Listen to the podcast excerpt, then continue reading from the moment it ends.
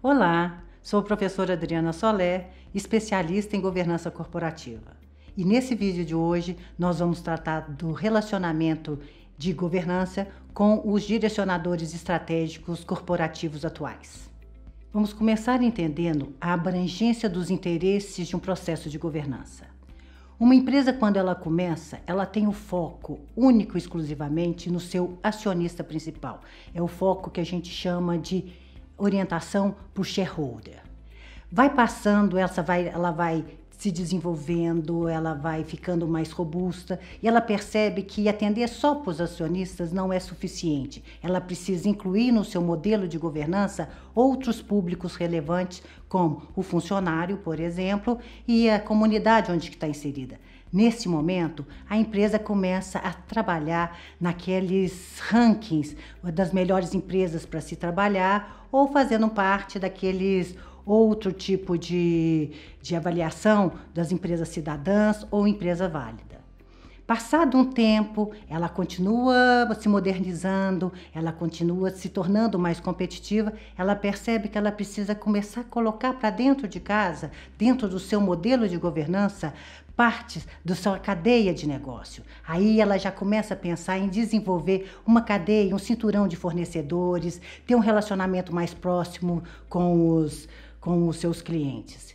E quando ela já está praticamente toda bem estruturada, ela já começa a pensar no que a gente chama dos objetivos transgeracionais, onde ela fica mais aberta, onde ela começa a perceber dentro de um território e esse território, junto com ela, precisam crescer juntos. É o que nós estamos falando, e dentro desse gráfico que nós estamos vendo, a parte do primeiro direcionador estratégico, governança, compliance e risco, é, são as três primeiras fases, e quando a gente começa a desenvolver e se perceber como território, nós já estamos falando no segundo direcionador, que é ambiental, social e governança. Precisamos entender que é uma escala hierárquica.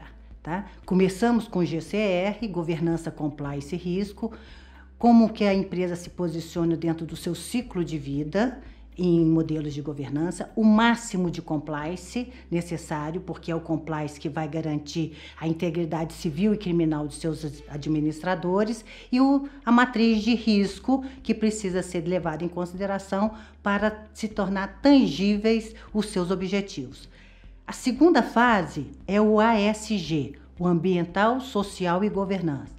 Passando o ASG, ambiental, social e governança, nós chegamos à terceira fase, que é o ESG, environment, social e governança. Importante pontuarmos aqui os atributos específicos de cada fase. Quando nós estamos pensando apenas no acionista, nós temos que entender que os fatores críticos de sucesso, os indicadores, as cobranças dos gestores são todas focadas no acionista.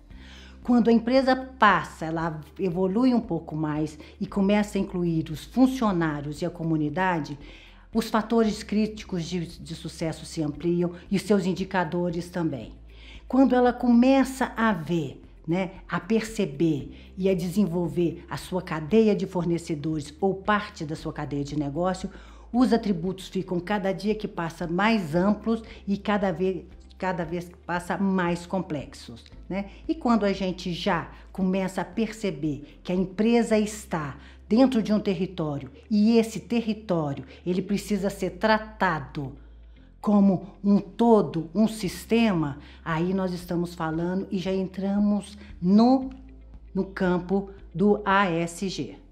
Nessa fase do ambiental, social e governança, o ASG, é importante percebermos que a empresa ela faz parte dentro de um território e esse território ele precisa ser desenvolvido junto com ela. Ela não desenvolve sozinha, independente. Tudo é um sistema que precisa ser trabalhado junto. A governança é do sistema como um todo.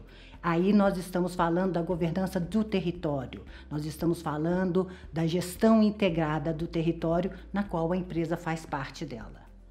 E nesse momento é muito importante garantirmos o equilíbrio do triple bottom line de sustentabilidade e agora de governança, que são o equilíbrio entre a dimensão econômico-financeira, dimensão ambiental e a dimensão social. Importante pontuarmos que a imagem e a reputação das empresas hoje em dia depende do equilíbrio que elas conseguem fazer nessas três dimensões. Isso faz parte e é a base da responsabilidade corporativa atual.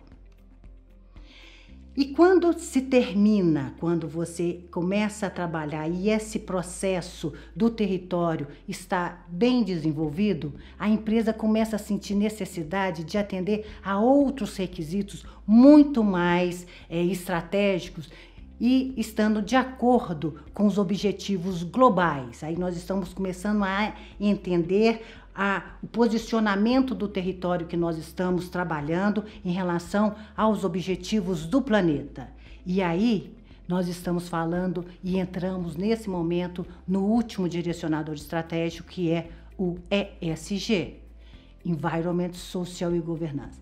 Nesse momento, as empresas não só têm que estar de acordo com o seu modelo, do seu ciclo de vida, de acordo com a governança, e aí falando né, nas leis anticorrupção, na estrutura básica, mapeamento de risco, transparência, isso no mais alto grau de evolução possível, mas ela começa, a, ela começa a trabalhar na biodiversidade planetária, na mudança climática, na questão da poluição, na questão, por exemplo, né, dos direitos humanos, da questão da saúde e principalmente da responsabilidade corporativa nisso. Tão importante quanto as empresas focar nos objetivos do milênio, os seus produtos precisam legitimar o que ela está falando. E a partir desse momento, as empresas começam a criar valor compartilhado com a sociedade. É um comportamento que ela vai perceber que ela só vai ganhar dinheiro se ela conseguir gerar o valor econômico, o lucro dela baseado na geração do seu valor social.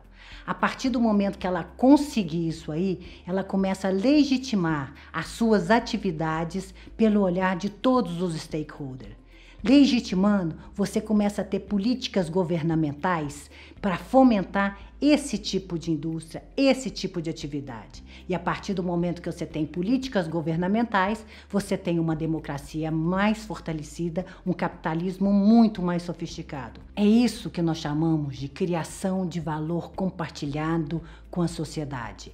A base do capitalismo consciente, de um capitalismo mais sofisticado, de uma democracia mais fortalecida.